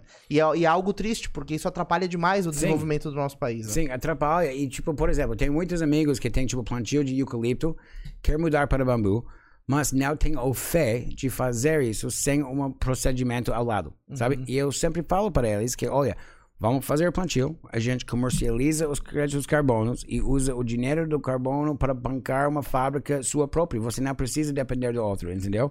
Então, esse sempre é o problema. É pessoas tem que ter fé e acreditar em alguma coisa. Porque tem que montar aqui... cadeia, né? Esse é o problema desse negócio de chegar, tem que fazer industrialização, depois uma estrutura comercialização de logística e depois ainda de, ach- quer provocar o mercado a consumir aquele negócio. Eu acho que é o risco que a gente fica É o apavorado. risco, mas o que estou aqui para falar é que já existe esses mercados, sabe? Aham. Tipo, do carvão ativado, da madeira, da pulpa para fazer a celulose e para fazer, tipo, papel higiênico, todos esses tipos, sabe? Só Uhum. basta as pessoas querer fazer. Sabe, tipo, ah, os chinos, nesse caso, os chineses, têm desenvolvido todas essas tecnologias ao longo de mil, mil anos de fazer. Eles podem fazer papel higiênico, podem fazer fralda, podem fazer tudo isso. E eles vão vender maquinária. Não estão lá falando que não vão vender maquinária. Claro. Vão vender maquinária, a gente traga maquinária aqui, faz aqui a, a- a indústria brasileira, usando tudo recursos renováveis. Tem, tem um, um ponto, Mark, que eu gostaria de chamar a atenção, que é a questão da cultura, né? Do uso disso no nosso dia a dia. Isso é um desafio também, imagino, para a Amazon conseguir incluir a cultura do uso do bambu no dia a dia, para casa, construção, utensílios, porque o brasileiro, imagino que muitos povos do mundo ainda não enxergaram isso como algo que possa fazer parte. Tá né? 100% certo, mas você tem bambu lá. Tipo, Sim, aqui É tem. isso que eu tô falando, É? que tipo, cada casa que eu vou tem um, dois, três, quatro, cinco, seis peças de bambu, cada vez. E, e pessoas têm sem reconhecer que é até, às Sim. vezes, sabe? Ah, é Ou- madeira. Ou quando eu falo, não, eles assim, ah, sim, é bambu, mas tipo, eles compram sem saber, sabe? Claro. Mas, vamos dizer, quando eu comecei esse jornada sete anos atrás, não era assim, sabe? Uhum. Tipo, levou tempo, mas é isso que, que me deixa nesse caminho das pedras, é que eu vejo progresso. Sabe, Sabia tipo, que- eu vejo progresso. Eu vejo cada dia mais, mais coisas. Tipo, nos Estados Unidos, modelos que, tipo, eu tô querendo instalar aqui, saindo lá. Tipo, papel higiênico designer, sabe? Uhum. Que você faz o seu lote de papel. Todo mundo sabe que vai cagar sempre. Todo mundo que sempre vai precisar de papel higiênico. Então, uma caixa de papel higiênico chegando no seu porta cada primeiro do mês, vai, que vai durar o mês. Uhum. Claro. Mas fazer, tipo, de tudo, tudo de bambu sustentável, pode fazer de colorido, sabe? Tipo, vamos re renovar o papel higiênico, sabe? Sim. O brasileiro adora uma coisa chique, sabe? Tipo, fazer o bicho cheirar melhor, sabe? Sim, sim. Eu achei é, legal o, é, é a tua energia para chegar e construir coisa nova, de, de empreender, né? de fabricar uhum. isso. É, a gente Acho que a gente tem uma cultura aqui no Brasil ainda muito de, talvez, de funcionário público, de procurar emprego e coisas assim. E é, eu não sei se o americano, eu acho que já tem uma história de ser mais empreendedor do que. Começa na barraquinha de limonada, né? É, barraquinha de é... limonada é algo muito não, clássico. É isso que pessoas falam, mas vamos dizer, num ponto de vista microempreendedor, Brasil é um dos mais empreendedores do mundo, sabe? E se uhum. você só para para olhar, tipo, vai no camelô, me fala que não é empreendedor aqui, sabe? Uhum. Tipo, os caras. Sim que mas, mas, é mas, que... mas, ele é considerado como se fosse uma pessoa, mas que, ah, ele, mas que, ele, não, ele não fez concurso. Tipo assim, é um Sim. cara que, mas que tá, tá, tá sobrevivendo, vamos dizer uhum. assim. E aí a gente, de certa forma, chama o empreendedor como sendo aquele cara que não teve opção. Uhum. Esse deveria ser o contrário, né? Uhum. Não, totalmente. Mas eu, eu, eu acho que o, o cultura brasileiro agora está muito mais, tipo, animado desse negócio de startup, sabe? Nos Estados Unidos é muito mais cínico. Muito mais ah, cínico é. nessa área, sabe? Como eu falei o serial, cínico. cínico, sabe? O serial empreendedor and loser, sabe? Tipo, é um cara que, tipo, sei lá. E, Mas o, o americano não tem a cultura de valorizar o fracasso como aprendizado ou não? Então, valoriza sim, mas ao mesmo tempo, quando você fracassa, todo mundo fica do mesmo ah, jeito, sabe? Tipo, sim. isso é coisa que o ser humano é um bicho escroto, sabe? Tipo, adora ver o, o, próximo cair, sabe? Sim. Ou odeia ver o seu próximo ter sucesso. Achei que só brasileiro que você não está tendo sucesso. Não, é, eu tô te falando, já fiz negócio em Colômbia, uhum. Estados Unidos, Paraguai, uhum. tipo, uh, Amsterdã, sabe? Tipo, tudo é o mesmo, é o mesmo. O ser humano, isso que eu acho interessante. A gente fica lá falando que, tipo, essas raças e tudo isso, mas a gente é o mesmo bicho escroto, independente de raça, sabe? Independente de onde você nasceu. Tem bons, tem ruins, tem empreendedor, tem perdedor, tem, tipo, tem pouco de tudo, sabe? Tipo, e você, basta você saber interagir e achar seus eleitos, sabe? Sim. Eu, na missão, a gente sempre estava à busca dos eleitos para batizar, sabe? As pessoas que uhum. estavam à busca da verdade, sabe? E eu sou ainda à procura dessas pessoas, pessoas que estão à busca da verdade. E eu, hoje o mundo está cada vez mais infiltrado de merda, sabe? Sim. Tipo, promessas cheias e, e novas coisas que você não se entende como ganhar dinheiro. Então, eu estou eu gosto dos seekers, sabe que fala em inglês? As seekers, buscadores, sabe? Tipo, Sim. buscadores de, de um mundo melhor, perfeito, sabe? Tipo, que para que aceitar Basicamente, empreendedor é isso, de certa forma. É isso mesmo. Uhum. Sim. E aí, a visão, assim, eu acho, eu tenho, é digamos, eu fico, eu fico meio agoniado com uma, pessoa que fala assim, cara, eu quero ficar 25 anos empregado no lugar. Assim, tipo, eu tenho não, essa. É. Não, não. Isso que me dá nojo e raiva, e eu tenho certeza que eu teria me suicidado se eu tivesse tentado fazer isso. Porque não aguento. Eu fico numa numa caixa preso assim, não gosto, não. Eu Sim. gosto de, tipo, com esse negócio do bambu, a minha intenção sempre foi, o, pegar os fundos, o investimento e, e ajudar pessoas. Eu pegar um 10% dízimo de cada negócio que eu tô montando, claro, sabe? Tipo, claro. eu ser o papai dos céus do bambu, sabe? Tipo, Sim. montando as coisas e botando as pessoas certas no lugar certo e eu fazendo isso, fazendo a divulgação, vendendo... Uh, evangelizando como, esse Evangelizando esse projeto, exatamente. Sim.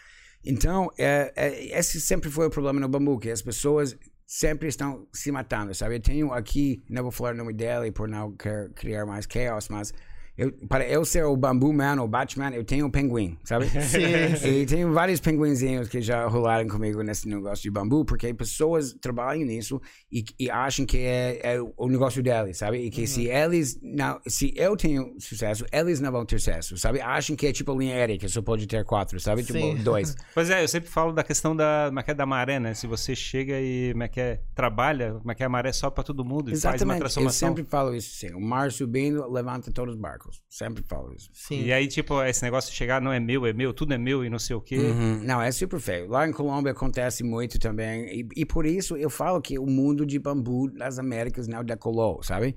Então eu sinto que eu brinco que eu sou o Bambu Jesus, sabe? De, de falar, olha, Bambu Jesus. Vamos botar as, as, armas, vamos parar as guerras, vamos parar esse, esse Usem rachis. brigas de orgulho, sabe? E vamos fazer bambu amor, baby. Vamos fazer é. bambu crescer em todo lugar, vamos vamos colaborar, vamos ajudar. E outro ponto que você chamou lá a atenção no começo foi falando que talvez as civilizações da, é é, da América Central é, que não tivesse tanto baseado no, no, ferro, no aço, no processo é que, é que da transformação que foi feita. A gente considera na Europa, né, que teve uma transformação quando foi começando a produzir as armas com aço, né? Uhum. E aí você falou que provavelmente muita coisa, muito utensílio, até o utensílio de guerra foi construído provavelmente com bambu naquela época. Sim, sem dúvida. Tens, tens referência disso? Consegui- Então, tem no, no internet, pode olhar, tipo, de fato, o, o Columbus, a primeira visita do Christopher Columbus, um dos comentários deles inicial foi: eles têm espadas de cana.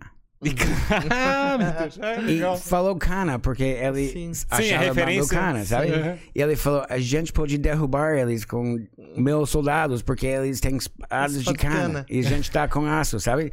e se você não tivesse espada de aço, um- uma espada de cana serve, sabe? serve. E se seu, o cara que tá lutando contra você também tem, sabe? Vocês vão ficar assim, eventualmente vai furar o coração do cara, mas tipo, né, é outro briga, sabe? É tipo levar arma, é, faca para luta de arma, sabe?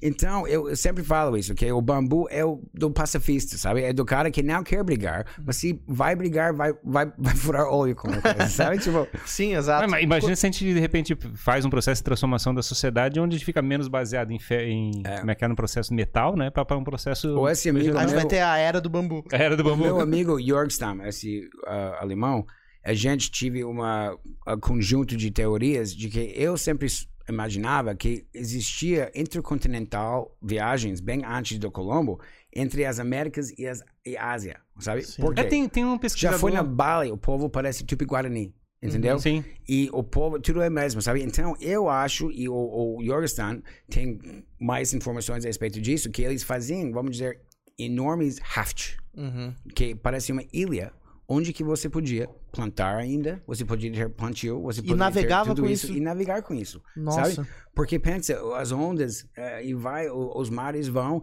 e tem histórias de povo saindo da China em coisas assim e tem lá no Chile tem povo que parece chinos que Sim. que moram tudo na. Eu vi na- um vídeo falando Nossa. sobre isso, tem um autor, eh, agora não lembro o nome do autor, mas ele falava que provavelmente a gente já teve várias civilizações e provavelmente é, é, é, eras de gelo que aconteceram no passado, né, mas que dizimaram as populações de novo. A gente considera que, se, que só, só existiu a civilização que a gente tem hoje, Uhum. mas provavelmente já existiram outras civilizações, mas que eles usaram referência de, mas que é de pirâmides, mas que o desenho das pirâmides são feitos do mesmo jeito em vários lugares do mundo. Quer dizer, alguma cultura já transitou né, no país, no mundo, né, em volta dos territórios. Claro, claro. com Mas lá no Acre também eu, eu fui passear de balão ar quente e tem uma, um, umas áreas que tem esses enormes shapes que são quadros e são círculos, certo? Uhum. E eu acho que era pirâmide de bambu, de biomassa Nossa. assim, sabe? Uhum. Que depois sumiu e deixou só a marquinha, porque o, o vegetal vai eventualmente consumir ela e Claro. ela, ela Sim. some. Sabe? Claro, exatamente. É, sofre ação do tempo, né? Não tem Uhum. jeito. E, Mark, quando você busca um- um- as pessoas certas, né? Achei interessante essa visão de encontrar as peças certas para criar negócio. É, seja sócio ou parceiro de negócio.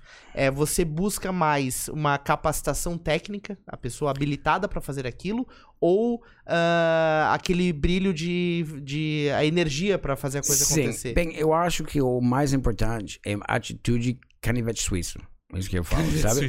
Canivete suíço. Tipo, olha, cada um vai ter seu papel, foco principal, mas você tem que estar disposto a fazer o papel do outro, fazer o papel de cada um, ou fazer o papel de cinco pessoas, até a gente tiver dinheiro para você botar Sim. Mais pessoas. mais pessoas, sabe? É o pau pra toda obra que a gente chama Exato. aqui. Isso. Exatamente. É, na verdade, é, isso ajuda a preencher espaços, né? Ajuda, ajuda o negócio a, a sobreviver em momentos que ele precise, porque tem alguém que vai assumir aquele papel, né? O empreendedor é isso, né? O empreendedor é aquele cara que sempre corre pra onde precisa mais. Exatamente. Procura uma peça e acha onde que encaixa, sabe? O que, o que eh, o mais necessário é vontade, sabe? Aquela ânimo, garra, faca na dente, olho. Sabe? Por isso eu tive que mudar os dentes aqui. Sim, sim. Sempre com faca na dente. A gente, a gente fala faca na caveira, né? A gente brinca, faca na caveira. Esse teu, essa tua, tua paixão por bambu, ela sempre, você falou que desde muito tempo você gosta. Então, desde moleque eu amava a coisa, sabe? E aí eu tava sempre fazendo bate-volta de São Paulo, Campinas, e vendo bambu em todo lugar. E aí eu ia em eu ia para Amparo, São Paulo, lá fazer uma entrevista, eu vi bambu em todo lugar, tipo, nossa, tá todo lugar, porque não tem mais uso dela, ma- mais indústria dela.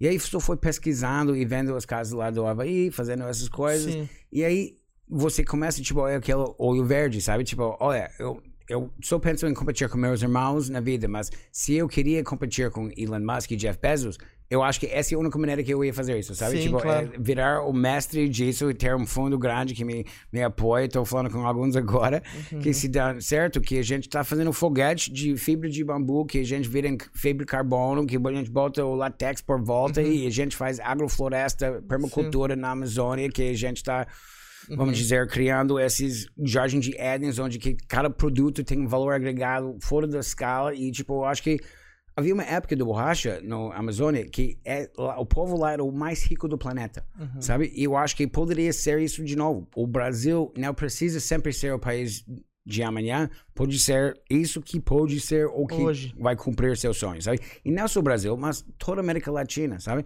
Porque o que causa desmatamento, o que causa pessoas fazer coisas que são mal para crime, tudo isso é, é desemprego, sabe? É não ter trabalho, sabe? E essas áreas rurais, quem não quer ir trabalhar numa área rural para tempo, sabe? Então eu quero fazer mesmo essa coisa de missão. Claro. Eu quero dar pessoas a chance de fazer novo Peace Corps, sabe? Trabalhar na plantação de bambu, na criação de bambu, de fazer, ah, trabalhar talvez no condomínio, fazer esses, ah, o estágio para pessoas que querem desenhar, faz, fazer as coisas. E sempre ter esse modo de troca de informações, ter pessoas indo para a Colômbia, ver como que os arquitetos fazendo lá, e depois vir fazer o- a coisa aqui, O, o- mercado americano tem abertura para consumir bambu Sim, com não, produto? consumo- só para avisar, os chinos exportam para os Estados Unidos e ah, o mundo 60 bilhões de dólares de produtos. Isso é fora do consumo próprio deles lá, de brotas de bambu, que é enorme indústria de que eles o tecido, sabe, tecido, você já viu o tecido de bambu, ela respira super bem. O problema de fazer o tecido é que ela é muito ah, tóxico, os químicos que levam para você quebrar as fibras até tal ponto. Mas ainda eu acho melhor do que o algodão. E se você fazer o, o, o tratamento certo, os químicos não é tão ruim. Mas, enquanto isso, a China deixa eles produzir esses tipos de coisas que vão fazer danos ao meio ambiente e a gente só compra tecido e fabrica aqui. Mas aqui no, no, no clima ah, tropical, esses tecidos de bambu é perfeito. O bicho não, não leva, ah, seca super rápido, é mo- antimofo, antifungal, antibacterial, coisa do tipo. É, eu digo isso porque, por exemplo, constru... falando de, de métodos construtivos, né? Uhum. Nos Estados Unidos tem a cultura da- do método construtivo do drywall, por exemplo, né? É, que é diferente do Brasil, Então, então... isso aqui é uma o que eu acho que a gente pode trocar para drywall. Esse aqui. Não mais usar drywall, você vai usar isso aqui que vai é, é mais fino. Então, por exemplo, você vai fazer um tiny home. Uhum. Sabe, o drywall é mais grosso, você tem um outro jeito de fazer, mas talvez fazer um espacinho só assim para passar fiação. Mantém talvez o steel frame pra, pra Sim, fixar. exatamente. Steel frame e botar magnético aqui que dá para Sim. tirar a coisa também, Sim, sabe? sim. Isso que, que eu pego muito, é, é botar magnético quando fazer lâminas aqui para que você bota e Uhum. fica num container e cobrir um container inteiro com isso aqui para fazer uma casa ou sei lá. Sim, Legal. perfeito, perfeito. Muito legal, muito, muito bom, Marco, te, te receber, conhecer toda essa história, né? A gente não. é, eu sempre vi utensílios, né? Utilizando bambu, mas é um impacto gigantesco, é um mercado enorme, né, Ferrari? Isso aí. É um mercado E, achei- e a, e a história empreendedora também, achei muito bacana essa, é é? e essa, essa veia, essa vontade de chegar e transformar. Tá falando de construir um mercado, atrair capital e construir o- como é um sonho. É acho que é empolgante é se ver isso, é da- de uma pessoa que tá querendo construir alguma coisa. No, no- no tempo que você ficou na, na Azul até sair, você ficava ansioso pra trabalhar com esse mercado, assim? Sim, então, o, dentro, quando eu estava dentro da Azul, eu estava sempre, vamos dizer, amando eu tenho experiência, não posso dizer que não, mas sempre eu tenho uma coisa que, tipo, não gosto de trabalhar para meu irmão, não gosto de sabe, dessas coisas, não gosto de pessoas falarem, ah, o cara tá fazendo isso só porque é irmã dela, sabe, tipo, coisas assim. Sim. Então, desde que eu cheguei lá, eu tava meio hum, Ah. querendo sair, sabe? E aí eu lembro da conversa que eu tive com o pessoal lá, e eu não sou uma pessoa para você conviver diariamente, sabe? Tipo, sou, Ele, tá carregando três hashi na bolsa. É, pô. sério, eu sou uma pessoa meio intensa, sabe? Não dá Então- dormir na mesma casa. Exatamente. Então, eu, eu lembro quando eu falei para o pessoal da Azul, tipo, ah, me deixe fazer esse TV Azul, que isso vai me dar share, pelo menos, trabalhar numa coisa nova, que vai me deixar animado, blá, blá, blá. E eu vou gerar uma grana para a empresa e vou dar uma boa... A gente fez muito vídeo legal. A gente foi lá para Warung, para Posh, para todos esses lugares, faz, mostrando a night, cada local. A gente dava passagem de graça com o que a gente chamava de promossárias. Então, era sempre, tipo, dando passagens, fazendo eventos. Era super legal, sabe?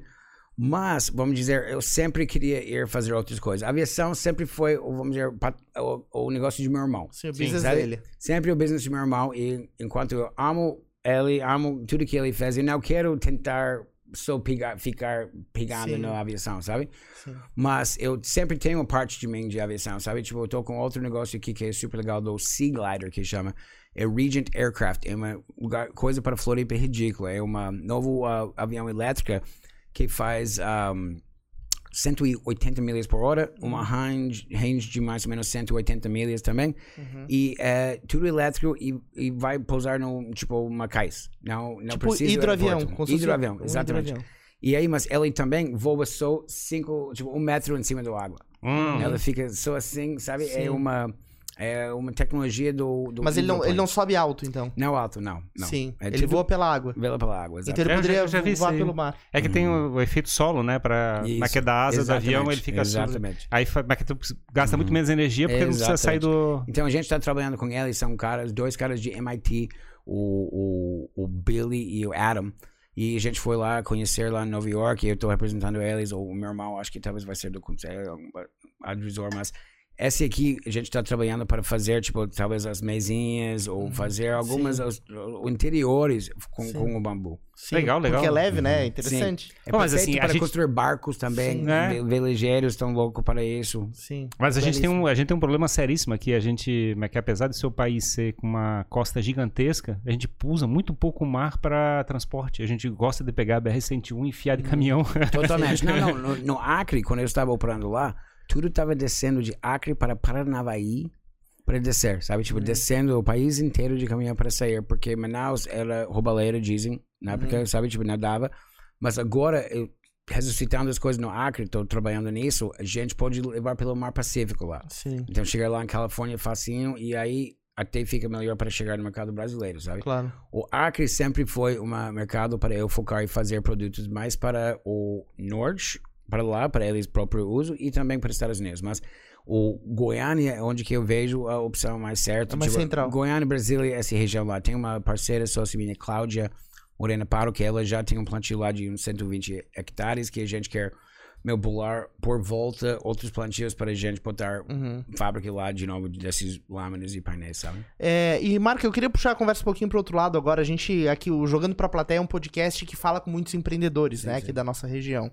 E de todas as áreas, gastronomia, tecnologia, das artes, né? E a gente tem uma ansiedade pra conectar essas pessoas, pra fazer com que essas áreas, né, Uhum. esses nichos Claro, conversem. E existe uma, a princípio, olhando, né, a gente vê uma cultura de empreendedorismo muito integrada, né, nos Estados Unidos. É, tem lá o festival SXSW, né, que é muito referência é, no sentido de combinar, né, diferentes áreas de, de eu amo, empreendedorismo. amo. E Nunca fui, mas eu gosto da ideia. Sim, coisa. é, a, a, a maneira como ele é apresentado é muito legal, né? É, o que que você... Existe um ingrediente que você vê nessa cultura de integrar é, diferentes áreas de empreendedorismo, é, que talvez seja feito lá, é, essa cultura do Vale do Silício e tal, e que aqui talvez não, a gente ainda não tenha empregado dessa maneira? Então, eu queria dizer isso, mas eu sinto que o, o, a cultura brasileira é muito mais adapto para isso, sabe? Tipo, criar culturas legais, turminhas, sabe? Tipo, para trabalhar e, e ter animação e, e sempre estar buscando esses, tipo, oportunidades, sabe? Um, eu sinto que Estados Unidos é um pouco, sei lá, é chato. É difícil eu perguntar sobre negócios nos Estados Unidos, porque a maior parte de minha vida profissional tem sido aqui, Fora. aqui, Claro, aqui no aqui no Brasil Sim. Colômbia fazendo negócios fora, fora dos Estados Unidos, sabe? Sim, então, eu tô me meio estranhando lá, sabe? Sim. Mas o que eu vejo, o resort que da gente fica em uma cidadezinha, sabe? Sim. E lá, eu te juro que aqui é mais eficiente do que lá. Sabe? Uhum. Tipo, se, talvez se você tá em Los Angeles, Salt Lake City, cidade capital, a vida é mais simples do que aqui, sabe? Uhum. Mas, tipo, já tá na roça, tá na roça e a mesma coisa aqui. É a mesma coisa de eu estar no Acre ou estar lá em Zion às vezes, sabe? Tipo, Aham. tô falando, tipo, a internet não funciona, é a mesma coisa. Você tá no mato, tá no mato, né? Sim. Então, eu acho que é isso também, que é uma coisa que, tipo, lá está sendo utilizado mais agora, é pessoas mais ficando em lugares meio remotos, assim, Sim. e trabalhando de tecnologia. Home office. Home office, exatamente. E fazendo meu home office em um lugar exótico, interessante, sabe? Sim. É legal Tentando, isso. como é que é? Deixar de ser urbano. A pessoa, a, a sociedade tá deixando de ser urbana, de certa Sim, forma. sim. Mas eu acho que o que é interessante é aquela vida dupla. Sabe? É. Você morar num sítio dessa, mas trabalhar na cidade, tem que ir lá uma vez, duas vezes por semana, por mês, passar cinco, dez dias. Tipo, como vocês fazem aqui em São Paulo, sabe? Sim. Você vai lá fazer o trabalho de foca, blá, blá, blá, blá, mata lá e você pode voltar para casa e ficar tranquilo, sabe? Tipo, então, esse é meu jeito de trabalhar. É, não é o 9 a 5, 9 a 5, 9 a sabe? 5. Tipo, não, nunca é, sabe? Tipo, eu não viro produtivo até, tipo, meu dia, Uhum. sabe? Tipo, eu não sou um cara de... Tipo, eu queria ser esses caras que acordam às 5 e meia e depois, tipo, operando nisso, sabe? Mas onde que eu sou produtivo é de meu dia até duas da manhã. Sim. Sabe? Tipo, meu dia até duas da manhã, eu tô sempre aberto para o negócio, sempre trabalhando, sempre fazendo uma coisa, mas, tipo, eu sempre tenho que fazer várias coisas ao mesmo tempo, senão eu tô, não tô feliz, sabe? Tipo, Não tá, eu- não, tá se, não tá sendo É, suficiente, né? sim. Legal. Muito bom te receber, então, Marco. Obrigado, né, pela, Obrigado, pela agenda gente. aqui. Gostei muito do, do tempo. Obrigado por me deixar falar de bambu tanto assim. Não, é sempre bem-vindo, né? Que bom que a gente conseguiu viabilizar a conversa hoje, né? Que você possa voltar mais vezes, né? Eu sei Sim, que você gosta mais de adoraria. balneário, mas Eu dá uma sou, eu passadinha sou. aqui. Eu sou da turma de balneário, mas eu tenho muito amigo aqui, gosto de Floripa, e eu adoraria, tipo, ficar voltando, dando update na situação, Nossa, sabe? legal. Tipo, porque é uma coisa que é é bom fazer isso. Tô deixando no, no atmosfera que a gente está de volta para o Brasil bombar Sim. com essa coisa de bambu. Eu estava esperando esse momento para acontecer, sabe? Sim. O Colômbia ah, foi muito certo para mim. Não estava indo lá antes, eu só comecei a ir lá agora em junho, sabe? Uhum. Porque eu ouvi falar de uma fábrica que estava à venda, fui lá para ver isso, acabei não comprando isso porque estava em treta entre sócios. Mas começaram a passar leis e incentivos de bambu lá, que eu acho que o Brasil precisa replicar e que eu vi que agora é a hora que até a Colômbia caiu a ficha. Porque eu fui para a Colômbia seis anos atrás e tinha um monte de regras ambientalistas falando que não podia cortar bambu, porque era espécie nativa, sabe? Uhum. E aí, eu não sou do esquerda nem do direito nesse sentido de ambientalista. Eu falo, Sim. eu sou uma conservadorista, conservador, sabe? Uhum. Dessa área que eu quero preservar o meio, o meio ambiente, mas eu quero usar ele, sabe? Tipo, é o maior, nosso maior recurso é a floresta de, de capacidade de crescer. Eles, então, eles chamam sabe? de manejo, né? Tem um manejo Isso. adequado, né? Exato. Isso. A região que da Colômbia é, Bo- é a região de Bogotá mesmo? Ou Não, não, não. Se chama Pereira, Armênia e. Esse é o Pereira e Armênia. São as duas cidades. É um pouquinho para cima do norte do Cali. Sim. Mas o legal lá é o café e o bambu mesclado, interagindo, sabe? E o Tipo, café colombiano é excelente, referência excelente. mundial, e né? dizem que é por causa do bambu. Ah, que é? ela tem os nutrientes das folhas estão sempre caindo e que dá o sombra e que também as, as raízes vão lá assim e quando passar um tempinho ela absorve se tiver água demais ela absorve Sim. a água que não quer Uhum. e depois distribui para outras plantas e coisas do tipo, sabe? Que então legal. é uma é perfeito para você mesclar com outras coisas e criar um ambiente competitivo, sabe? Os Uhum. melhores mahogany's do Acre estão sempre cercados por bambu porque é um ambiente de competitividade, Tem sabe? uma, uma técnica de cultura, né, de manejo, que é a mandala, né, que é muito executada, que ela vai combinando é, manejos diferentes, justamente por, por causa da sazonalidade, né? Tem coisas que dão mais uma época, outras na outra. É interessante isso, porque você É. dá, é, dá descanso pra terra, digamos assim. né? Isso, totalmente. E o bambu é bom porque ela fica sempre soltando as folhas. Ano todo tá soltando Uhum. Sim. as folhas. Quando você entra no bambuzal, a coisa que mais percebe é que parece que tá, tipo, andando um Fofo, colchão. É sim. um colchão, pare- parece, sabe? Sim. Legal, muito legal. bom. O é Jimmy, que- o, Jimmy, o Jimmy falou pra mim que tu mas que gosta bastante de consumir conteúdo de, em podcast. cons- Sim, Falasse do Joe. Rogan. Sim, E eu sou. Eu brinco, o, o fundador da igreja Mormon é, é Joseph Smith, sabe? E o cara, eu, eu sempre tiro o chapéu para o cara, eu acho que o cara é super. Eu falo que ele é o melhor empreendedor religioso do último de dois mil anos, sabe? Desde Cristo. Os Mormons, não sei se você sabe, mas tem 15 mil Mormons hoje em dia, sabe? Começou em 1820, 15 mil até agora, sabe? Enorme crescimento. É tipo. É os judeus das Américas, sabe? Tipo, sempre brinco com amigos judeus, que a gente é os judeus das Américas, mas enfim, o, ah, o, eu sempre falo que, tipo, agora eu, porque Joseph Smith morreu, eu vou seguir o Joe Rogan, sabe? Sim, sim. Sou super nova ligado no religião. cara, sim, sim. Eu tenho mídia esquerdista, adora tentar falar mal do cara, sabe?